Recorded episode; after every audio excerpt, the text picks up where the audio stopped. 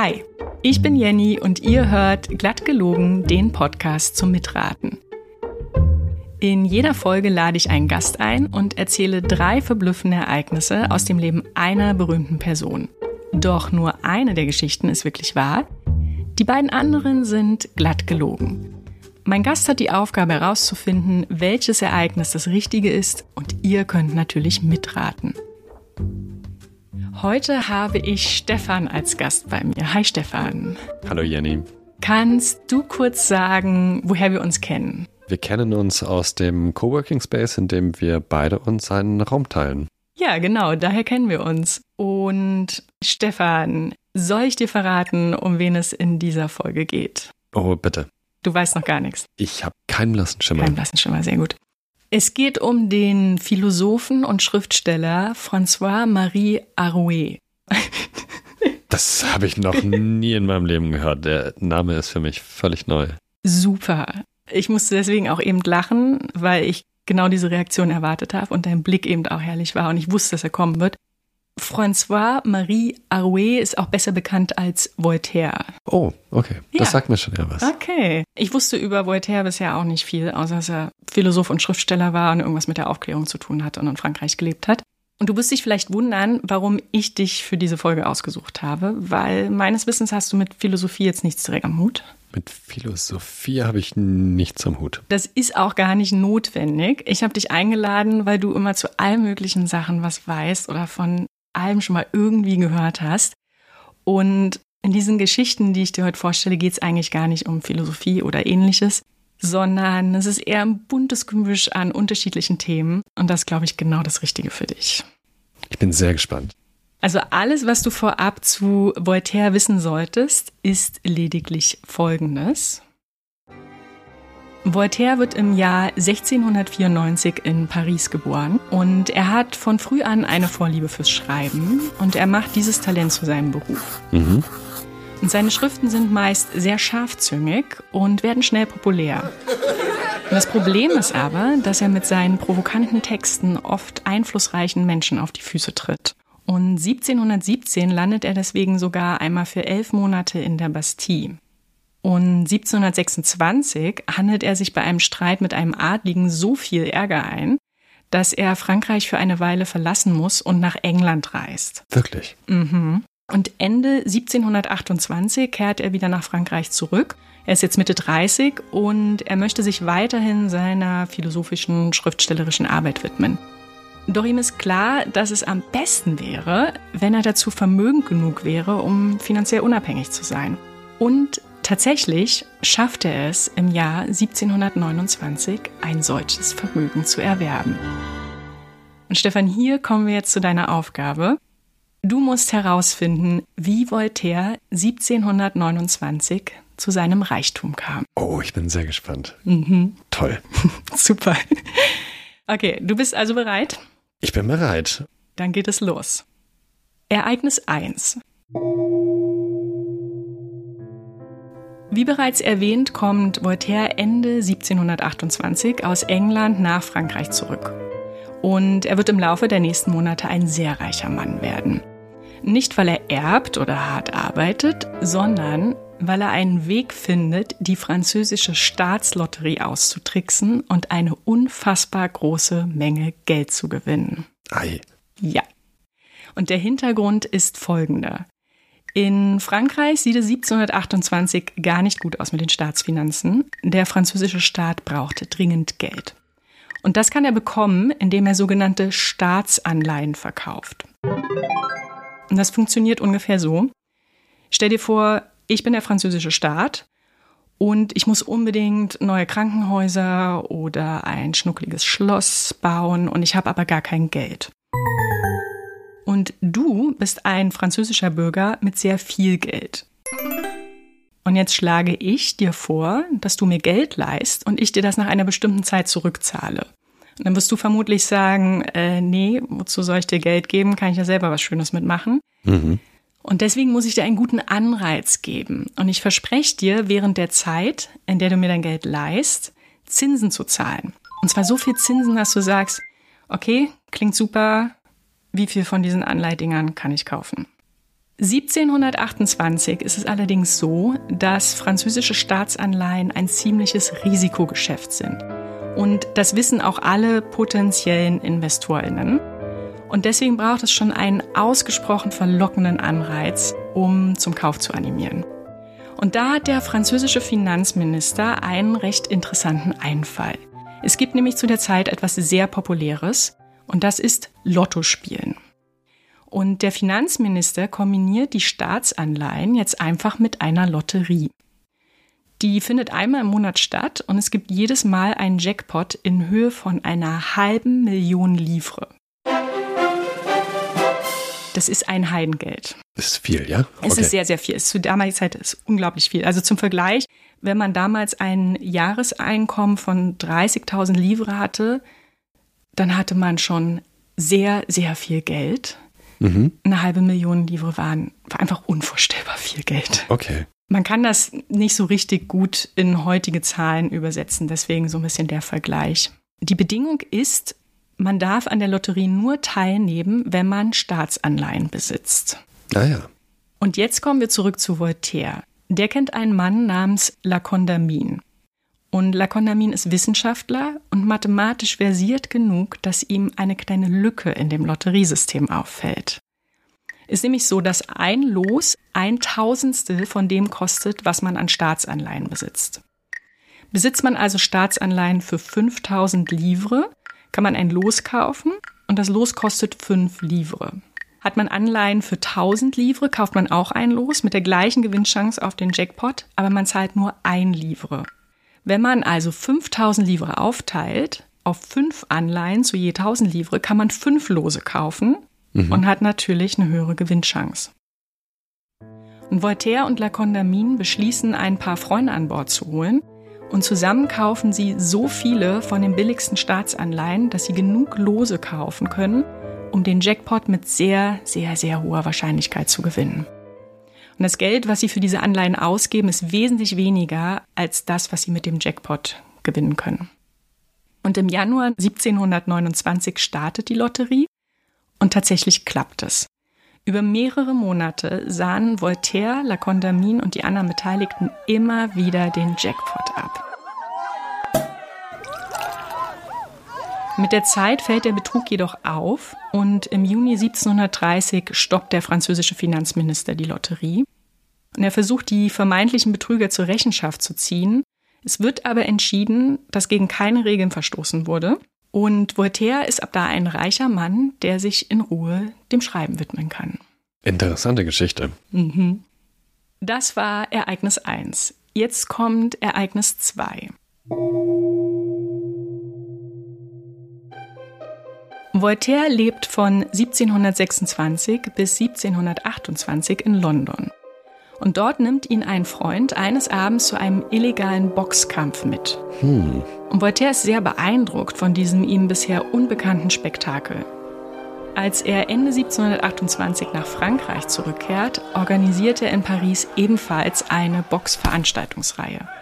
Und Boxen ist auch in Frankreich ein verbotener Sport und die Kämpfe finden in Kellern von Nachtlokalen statt. Sie werden nach und nach sehr beliebt bei der einfachen, ärmeren Bevölkerungsschicht. Und obwohl alles im Geheimen abläuft, erlangt Voltaire mit seinen Boxshows einen großen Bekanntheitsgrad.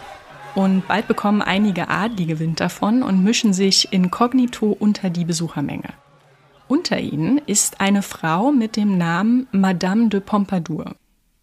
Sie gilt als sogenannte Mätresse des Königs Ludwig XV. Dieser ist bekannt dafür, neben seiner Ehefrau noch diverse andere amoröse Arrangements zu haben. Madame de Pompadour ist begeistert von den Kämpfen und sie hat eine Idee. Und dazu muss man wissen, dass am königlichen Hof in Versailles ein großer Hofstaat lebt, der vor allen Dingen zwei Sachen macht. Entweder exzessiv feiern oder sich unendlich langweilen. Und um sich die Langeweile zu vertreiben, versuchen die Hofdamen immer wieder neue Spiele oder Aktivitäten zu finden, wie zum Beispiel Federball oder Bullspielen. Und Pompadour will mit etwas ganz Neuem und Spektakulären aufwarten. Sie will einen geheimen Boxclub für die Hofdamen gründen.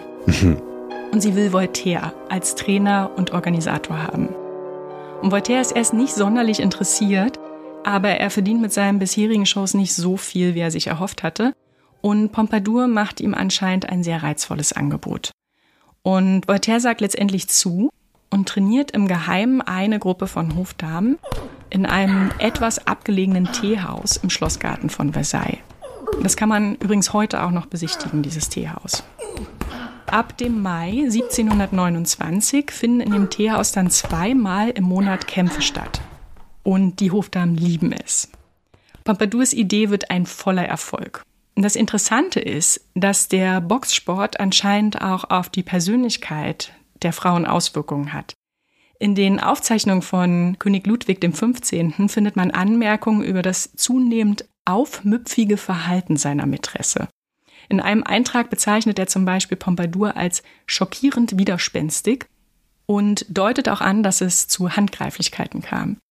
Er kann sich aber keinen Reim auf das veränderte Verhalten machen. Doch dann hat im Spätsommer des Jahres ein Diener nachts ein Stell dich ein mit einem anderen Hofangestellten in der Nähe des Teehauses. Und als sie laute Rufe hören, schauen sie heimlich nach und beobachten durch ein Fenster einen der Boxkämpfe. Sie erzählen dem König davon und der ist entrüstet und will das Ganze unterbinden. Hm. Er traut sich aber nicht, die Kämpfe offen zu verbieten, weil er nicht noch mehr Ärger mit der bereits sehr rebellischen Pompadour provozieren will. Deswegen verhandelt er mit Voltaire eine überraschend hohe Ablösesumme von 350.000 Livres wenn dieser unter einem falschen Vorwand den Boxclub aufgibt. Hm. Und der König packt auf sein Angebot außerdem noch einen hübschen Landsitz weit weg von Paris obendrauf. Und Voltaire nimmt das Angebot an. Und finanziell ist er damit erstmal sehr gut versorgt und in den darauffolgenden Jahren widmet er sich ganz seinen Texten. Und die richten sich vorrangig gegen Ludwig XV. und Voltaire lässt sie unter verschiedenen Pseudonymen in hohen Auflagen drucken und verbreiten. Im Prinzip hat der König also seine eigenen Schmähschriften finanziert. Und es ist auch nicht ganz gewiss, ob Madame de Pompadour den Boxclub nicht selbst weiterorganisiert hat. In ihren Tagebüchern finden sich nämlich einige Andeutungen dazu. Das war Ereignis 2. Mhm. Jetzt kommt Ereignis 3. 1726 reist Voltaire für zwei Jahre nach England. Weil er finanziell ziemlich abgebrannt ist, wohnt er für mehrere Monate bei einem alten Freund namens Kendall. Kendall und Voltaire sind seit ihrer Kindheit eng befreundet. Kendalls Eltern waren ursprünglich von England nach Frankreich ausgewandert und er und Voltaire lernten sich kennen, als sie beide mit acht Jahren auf ein Internat in Paris kommen. Während Voltaire von Anfang an eine literarische Begabung hat, ist Kendall ein passionierter Tüftler und er wird später Erfinder. Allerdings ein ziemlich erfolgloser. Mit 30 Jahren zieht Kendall von Paris nach London, weil er hofft, dass er seine Erfindungen dort besser vertreiben kann. Leider hilft der Ortwechsel nicht. In der Zeit, als Voltaire bei ihm wohnt, versucht Kendall gerade einen Regenschirm zu entwickeln. Und bis dahin gab es nur Sonnenschirme. Die waren aus Stoff oder Papier und hatten feste Stäbe. Die ließen sich also nicht zusammenklappen. Und Kendall hat in monatelanger Arbeit ein faltbares Modell entwickelt. Was er noch nicht geschafft hat, ist ein passendes, wasserdichtes Textil zu finden. Ende 1728 reist Voltaire nach Frankreich zurück. Und ihm fällt bei der Fahrt über den Ärmelkanal auf, dass die Mannschaftsmitglieder auf seinem Schiff Umhänge tragen, die sie trocken halten. Und er fragt nach und findet heraus, dass die Umhänge aus Leinstoff sind, der mit Bienenwachs eingerieben wurde. Voltaire ist sofort klar, dass das perfekt für den Regenschirm wäre. Und er informiert Kendall aber nicht direkt über seine Entdeckung, sondern forscht selber dazu weiter. Und dazu tut er sich mit einem Modellbauer namens Louvet zusammen. Er erklärt Louvet, wie der faltbare Schirm aussieht und er baut ihn nach. Und dann beginnen sie mit gewachsenen Leinen zu experimentieren und es funktioniert fabelhaft. Klasse. Auch jetzt informiert Voltaire seinen Freund Kendall nicht. Er beschließt stattdessen erst einmal zu testen, ob es überhaupt Bedarf an einem solchen Regenschirm gibt. Und ja, den gibt es.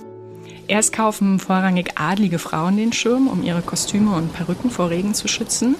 Doch schon bald wird der Regenschirm von Männern und Frauen jeder Gesellschaftsschicht genutzt. Voltaire steckt sehr schnell drin im exzellent laufenden Regenschirmgeschäft. Und er geht noch einen Schritt weiter. Er lässt sich einen königlichen Patentbrief ausstellen, der ihm für mehrere Jahre die Rechte am Regenschirm sichert. Er macht das allerdings unter einem Pseudonym, vermutlich weil er nicht will, dass Kendall davon was mitbekommt. In der Öffentlichkeit tritt auch immer nur sein Geschäftspartner Louvet auf. Der Regenschirm ist ein absoluter Erfolgsschlager und erobert sogar England. Voltaire und Louvet machen so viel Geld mit dem Schirm, dass Voltaire sich zurückziehen und voll und ganz dem Schreiben widmen kann. Aus dem Briefverkehr zwischen Kendall und Voltaire geht übrigens hervor, dass Kendall schreibt, wie ärgerlich es ist, dass jemand ihm bei dem Regenschirm zuvorgekommen ist. Und Voltaire tröstet ihn, ohne preiszugeben, dass er dahinter steckt. Und in den folgenden Jahren investiert Voltaire aber immer wieder größere Summen in Kendalls Ideen unter dem Vorwand, dass er angeblich durch eine Erbschaft zu viel Geld gekommen sei. Aber keine von Kendalls Erfindungen wird jemals so erfolgreich wie der Regenschirm. Wow. Ja, hart. Interessante Geschichte. Auch wahr. Äh, absolut. Absolut. Ja, ja. So, Stefan, das waren alle drei Ereignisse. Und du musst dich jetzt entscheiden, welches Ereignis das wahre ist. dazu gebe ich dir noch einmal einen kleinen Überblick. Okay. Ereignis 1. Voltaire trickst die französische Staatslotterie aus. Ereignis 2. Voltaire organisiert einen geheimen Frauenboxclub am französischen Hof. Oder Ereignis 3. Voltaire ist an der Erfindung und Vermarktung des Regenschirms beteiligt. Okay. Für alle ZuhörerInnen, Stefan wird jetzt laut überlegen und dabei eventuell schon ein paar Erkenntnisse preisgeben. Falls ihr also selber in Ruhe überlegen wollt, drückt am besten jetzt einmal auf Pause. So, Stefan, hast du eine Idee? Also ich muss zugeben, ich weiß es nicht. Ist gut. Aber ich rate. Mhm. Und ich glaube, die zweite Idee mit den Boxkämpfen könnte sehr unterhaltsam sein, wenn man daraus eine Netflix-Serie macht, die in den 1980er Jahren verortet ist. Mhm. Ich glaube aber, dass es fürs, fürs 18. Jahrhundert einfach noch nicht die richtige Idee ist. Ich, ich kann es mir nicht vorstellen. Mhm. Die erste Geschichte mit der Lotterie halte ich für zu weit hergeholt dass die so oft den Jackpot abräumen, dass sie dadurch so viel Geld anhäufen kann. Okay, wenn es einmal passiert, dass man den Jackpot gewinnt, ja, aber immer wieder hm, kann ich mir nicht hm. richtig vorstellen. Mhm. Ich bin eigentlich Produktdesigner und ich habe an der Kunsthochschule Weißensee studiert. Und eine der Aufnahmeprüfungen war es, einen Regenschirmmechanismus zu zeichnen. Nein. Also äh, quasi die einzelnen Schritte des Mechanismus zeichnerisch darzustellen, mit dem Bleistift zu erfassen. Und äh, ich mag die Idee, ein neues Produkt auf den Markt zu bringen. Ein Produkt, das sehr erfolgreich geworden ist, nämlich der Regenschirm. Das ist ein Produkt, das jeder kennt. Mhm. Und ich möchte als Produktdesigner unbedingt die dritte Variante wählen und hoffe, dass sie wahr ist, weil mich das, glaube ich, am meisten äh, mitnehmen würde. Ja, vielleicht habe ich die mit Absicht so konstruiert, mit dem Wissen, natürlich, du bist Produktdesigner bist, weiß ich ja, weil wir zusammen in einem Büroraum sitzen. vielleicht ist es nur ein Holzweg, konstruierter. Ich, ich möchte es glauben. Möchtest du es ich, glauben? Ich möchte die dritte Variante wählen. Okay. Und hoffe, dass sie wahr ist. Okay, bist du dir ganz sicher? Also du möchtest ich es. Ich bin mir ganz sicher. Ja. Okay, okay. Ja, ich bin mir ganz sicher. Okay. Soll ich auflösen? Oh ja. Okay. Ich bin gespannt. Also das Ereignis dass Voltaire an der Erfindung und Vermarktung des Regenschirms beteiligt war, ist vollkommen erlogen. Ach, schade. ja. Es ist tatsächlich so, dass ich bei der Auswahl der falschen Geschichten unbedingt eine Erfindung dabei haben wollte, weil ich dachte, das wäre ah. passend für dich. Ach, schade. Ich habe es noch gesagt. Das war aber die Geschichte, an der ich wirklich lange saß, weil ich lange, lange überlegt habe, was für eine Erfindung. Es war so schwer, was zu finden und ich wollte es auch dann erst nicht machen, weil es mir irgendwie zu langweilig war und dann habe ich diese genau, ich habe dann nicht. oh, das freut mich, weil ich habe dann diesen Konflikt reingebaut, dass er das quasi so halb gestohlen hat, aber irgendwie auch nicht.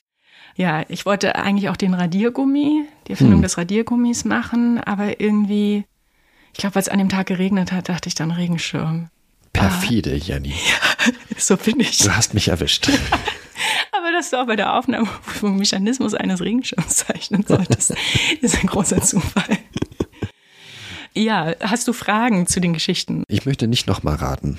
Ach so. Oh Gott, ich habe es ganz vergessen. Du weißt ja natürlich noch nicht, was das Richtige ist. Ich weiß natürlich, was das Richtige ist. Du bist auch der Erste, der nicht einfach das zweite Mal rät. Und deswegen sage ich es jetzt einfach.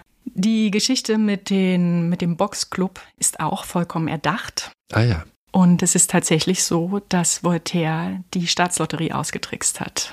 Das, das ist verrückt. Geschichte. Es ist absolut verrückt. Ich bin über die Geschichte gestolpert in einem anderen Podcast, den ich sehr, sehr mag, einer meiner Lieblingspodcasts, Geschichten aus der Geschichte. In Folge 139 geht ah, es ja. darum, wie Voltaire die Staatslotterie austrickst. Und der Podcast wird von zwei Historikern gemacht, also die bringen dann auch immer ordentlich Hintergrundmaterial rein. Wer das auch mal hören möchte, das wird dann noch ein bisschen ausführlicher beschrieben. Und ich habe diesmal das erste Mal ChatGPT ausprobiert, nachdem du davon so geschwärmt hast. ist direkt ausprobiert. Und ich wollte mir von ChatGPT die Geschichte beschreiben lassen. Und da wurde geschrieben, dass es eine nicht belegte Anekdote ist. Und das hat mich ah, ja. so kürre gemacht, dass ich mit ChatGPT nicht Zeit gespart habe, sondern einen ganzen zusätzlichen Tag Recherche investiert habe, um rauszufinden, ob die Geschichte wirklich wahr ist oder nicht. Ich habe keine Originalaufzeichnung gefunden, wo die Namen von denen drin standen oder so. Also ich habe Dokumente gefunden, tatsächlich von 1729, wo verzeichnet ist, was für Lose verkauft wurden. Aber da stand jetzt nicht Voltaires oder Condamins Name drin. Es soll solche Aufzeichnungen geben. Ich habe die leider nicht gefunden. Ich habe auch bei diesem Podcast angefragt, ob die mir sagen können, wo ich diese Aufzeichnung finde. Die hat noch nicht reagiert. Ich habe aber so viele Artikel dazu gefunden, auch in ganz guten, seriösen Quellen, dass diese Geschichte, glaube ich, schon wahr ist. Wie viele Male soll er denn die Lotterie tatsächlich gewonnen haben? Also die Lotterie startete im Januar und die Aussagen sind immer, dass man am Anfang noch merkt, dass es noch recht gleichmäßig verteilt war und dann sieht man, dass, also dass diese ganzen billigen Anleihen auftauchen. Ah, ja. Und das ging wohl ziemlich schnell. Und ab Mai, glaube ich, ist klar ersichtlich aus diesen Aufzeichnungen, die ich leider nirgendwo einsehen konnte, dass eigentlich nur noch Voltaire, Condamin und die anderen Beteiligten konstant eigentlich den Jackpot abgeräumt haben. Und was ich gar nicht erwähnt habe, da gibt es noch einige Zusatzdetails. Also wie gesagt, man kann diese Folge mal hören oder man kann es auch mal googeln. Es gibt Artikel zu diesem Ereignis. Es gab noch andere Gewinnerlose, mit denen konnte man dann 85 Prozent des Wertes seiner Anleihen erstattet bekommen. Das habe ich rausgelassen, weil es jetzt wäre zu viel Rechnen gewesen. Aber da gab es dann auch noch mal immer ein bisschen Gewinn dazu und das haben die auch jedes Mal mit abgesahnt. Ach. Ja. Das, ja, das ist wirklich also eine ziemlich große Lücke. Oh wow. Die okay. da bestand. Und Genau, was auch interessant ist, was ich auch rausgelassen habe, man konnte diese Lose nur bei Notaren kaufen. Am Anfang waren das sechs Notare und später dann zwölf Notare. Und die müssen eigentlich mindestens einen der Notare bestochen haben, damit nicht auffiel, dass sie immer diese ganzen Lose kaufen. Ah ja. Aber auch da, es ist ja, wie es am Ende festgestellt wurde, sie haben ja nicht wirklich betrogen. Ne? Sie haben das nur versucht, glaube ich, so lange wie möglich unentdeckt zu machen, damit sie das Spiel so lange wie möglich treiben können. Aber es war ja, also was sie gemacht haben, ist ja nicht verboten. Sie haben nicht. Diese Lücke ausgenutzt. Genau, sie haben diese Lücke ja. genutzt und klar, ab dem Punkt, wo dann auffiel, dass das immer die gleichen Leute sind, ähm, erst hat der Finanzminister versucht, die Regeln irgendwie zu ändern, das hat nicht geklappt und dann hat er die Lotterie ähm, Folgejahr dann im Juni komplett gestoppt. Ja. Wow. Ja. Okay, das ist eine spannende Story. Ja, und es war wirklich unglaublich viel Geld. Man kann es halt nicht so richtig mit heutigen Summen vergleichen, aber es hat Voltaire wirklich steinreich gemacht und die anderen. Und Voltaire hat dann später auch Geld in, in andere Geschäfte reingesteckt und Investitionen getätigt. Und La Condamine hat sich auch Forschungsreisen damit finanziert. Ah ja. Und das Witzige ist, ich hatte ja überlegt, ob ich den Radiergummi als Erfindungsobjekt mit einbaue in die dritte Geschichte. Und der war aus Kautschuk. Mhm. Also erst hat man irgendwie Brot verwendet, um zu radieren und dann kam ein Kautschuk-Radiergummi und La Condamine war beteiligt mit an der Entdeckung des Kautschuks für Europa. Oh wow, ja. Ja, da fand dann wieder so eine Verknüpfung statt. Und der hat das Geld halt auch investiert quasi in, ja, in Forschung. Dann war es auch für was Gutes oder vor allem für was Gutes. Ja, also Voltaire ist ja ein sehr, sehr einflussreicher Schriftsteller für die französische Aufklärung gewesen. Und da hat er auf jeden Fall Zeit für, weil er dieses Geld hatte und dann so unabhängig war. Ja, es hatte definitiv was Gutes. Irre. Ja. Also vielleicht nicht für den französischen Staat, den Finanzminister, aber. Okay, aber wenn der französische Staat ein so löchriges Lotteriesystem ja. äh, aufbaut, dann war es vielleicht ja. auch an der Zeit für einen wie Voltaire. Ja, Neubesetzung der Ämter. Trotzdem finde ich, gibt es einige Ungereimtheiten, die ich halt nicht ganz klären konnte, weil ich diese Quellen nicht gefunden habe. Also ich würde gerne mal wissen, wie genau dieser Kauf stattfand. Also wie sind die zu dem Notar hingegangen? Haben die dann immer wieder verschiedene Namen verwendet oder immer die gleichen? Warum ist es nicht schon früher aufgefallen? Oder hätten nicht auch andere auf die Idee kommen können? Oder was ist mit den ganzen anderen InvestorInnen, die ja auch Anleihen hatten? Gab es da nicht genug dass die auch mal den Jackpot gewonnen haben. Also gibt für mich ein paar offene Fragen, die ich nicht klären konnte. Aber das Ereignis hat stattgefunden, so wie ich es beschrieben habe, auf jeden mhm. Fall. Und für weiterführende Infos packe ich auch den Link zu dieser Podcast-Folge mit rein. Oh ja, das höre ich mir dann auch nochmal an, sehr gerne. Und zum Regenschirm, die Geschichte habe ich halt einfach so runtergeschrieben und habe dann im Anschluss erst geschaut, wann und wie denn der eigentlich erfunden wurde. Ach ja. Es war ein großer Zufall, dass der tatsächlich am Anfang des 18. Jahrhunderts erfunden wurde und Nein. anscheinend tatsächlich in Frankreich. Nicht in Großbritannien. Nicht in Großbritannien. In Frankreich von einem Mann namens Jean Marius. Und ja, so 1705, 1710 rum. Also ich habe das jetzt nicht ellenlang zurückverfolgt. Ich habe verschiedene Quellen gefunden, die das angegeben haben. Deswegen sage ich so anscheinend oder wohl. Aber dazu habe ich verschiedene Quellen gefunden, die das gleich jeweils angaben.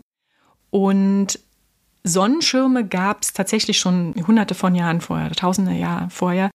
Und das englische Wort Umbrella basiert zum Beispiel auf das lateinische Wort Umbra und das heißt Schatten. Oh. Also eigentlich gab es immer den Sonnenschirm und das war dann wirklich eine, eine, relativ neue Erfindung, auch vor Regen zu schützen. Mhm. Und es gab damals noch nicht so ein richtiges Patentwesen. Aber dieser Jean Marius hat dann wohl vom König ein sogenanntes Privileg erhalten. Und das erlaubte ihm, dass jeder faltbare, wasserabweisende Schirm in Frankreich fünf Jahre lang unter seiner Marke lief und danach war es dann frei für Nachahmungen und für alle, die das kopieren wollten. Ah, und ja. dann habe ich auf der Seite des DPMA, des Deutschen Patent- und Markenamts. Mir bekannt, ja. Wirklich, ja, ah, ja, natürlich. Ja, ja. Okay, spannende Seite, muss ich sagen. Ich jetzt öfter drauf umlungern. Da habe ich einen Artikel zu Hans Haupt gefunden. Der hat nämlich im April 1930 das Patent für einen verkürzbaren Schirm angemeldet, den sogenannten Knirps. Ach, mhm. der immer noch unter diesem Namen vertrieben wird. Exakt, genau. Mhm.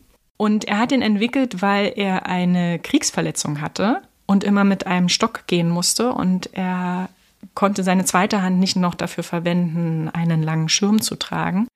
Und deswegen hat er was erfunden, was ich zusammenstecken und in die Tasche packen ließ. Klasse. So kam es zum Knirps, genau, den wir heute noch kennen. Ja, und zu dem Boxclub, also das, ja, hast du recht, das würde man später verorten. Vielleicht gab es das, weil ich meine, der französische Hof war wirklich ein bisschen crazy teilweise. Also die haben, glaube ich, ziemlich verrückte Sachen gemacht. Aber das, ja, das Ganze mit dem Frauenboxen ist komplett ausgedacht. Ich habe mir allerdings Infos dazu eingeholt von meiner Freundin Annette. Die geht seit mehreren Jahren zum Boxtraining. Und ich habe mir von ihr mal beschreiben lassen, was Boxen für sie bedeutet. Mhm. Und es ging schon sehr stark so um Empowerment. Es ging auch um Disziplin und viel Strategie und Kopfarbeit. Das hat mich auch so, so ein bisschen überrascht, ehrlich gesagt. Ich habe nicht so viel Ahnung vom Boxen aber auch dieser Aspekt des Empowerments. Und deswegen fand ich das ganz schön, habe das da so mit eingebaut. Und Annette hat mir auch erzählt, dass es zufälligerweise jetzt im Mai, vom 12. bis 14. Mai in Berlin, das erste internationale Kreuzberger Frauen- und Mädchenboxturnier gibt. Also, falls da jemand ah, ja. Interesse hat. Annette hat das Ganze mit solcher Leidenschaft beschrieben, dass ich überlege, wenn ich Zeit habe, da wirklich mal hinzugehen, mir das anzugucken. Wen es in der Geschichte allerdings wirklich gab, war die Madame de Pompadour. Mhm. Und die war auch wirklich eine sogenannte Mätresse. Und ich habe gemerkt, dass ich das selber so ein bisschen den Begriff negativ konnotiert im Kopf hatte. Aber die hatte tatsächlich auch einen offiziellen Titel und sehr viel Einfluss auf den König. Also sie hatte eine richtige Beratungsfunktion ja, ja. und hat auch politisch beraten ihn. Und ja, da gab es auch super spannende Literatur, in die ich dann gar nicht so tief eingestiegen bin, in dieses ganze Mätressenwesen rund um die Könige drumherum. Aber diese Frau gab es halt tatsächlich. Allerdings kam die erst 1745 rum mit König Ludwig XV. in Verbindung zu der Zeit, als unsere Geschichte spielt, 1729 war sie erst acht Jahre alt. Ach ja. Ja. Ja, das sind auch alle Hintergrundinformationen, die ich habe. Aber hast du sonst noch Fragen? Äh, das war auf jeden Fall ein schöner Gang durch die französische Geschichte mit dir. Das hat mir sehr viel Spaß gemacht. Ja, freut mich sehr. Und ähm, Ach, ich habe wirklich noch extra darauf hingewiesen, dass es vielleicht mit Absicht gemacht ist. Aber ja, ich. Aber ich dachte, das war jetzt wieder dahin, dass es äh, vielleicht doch wieder doppelt irreführend sein sollte. Ja, sehr, sehr meta, ja. Hm. Hm. Und du lagst ja auch nicht ganz falsch. Also, dass dann tatsächlich der Schirm in Frankreich um diese Zeit rum erfunden wurde, zeigt ja eigentlich, dass du ein gutes Gespür hattest ja, ich mag auf jeden Fall beide Geschichten, sowohl die Schirmgeschichte als auch die wahre Geschichte. Die Lotterie, die ist einfach wirklich verrückt. Ja. Ja, Stefan, vielen Dank, dass du mitgemacht hast. Ich habe mich sehr gefreut, dass du dabei warst. Hat mich sehr gefreut. Vielen Dank für die Einladung. Das war glatt gelogen und ihr wisst jetzt, womit Voltaire im Jahr 1729 reich wurde.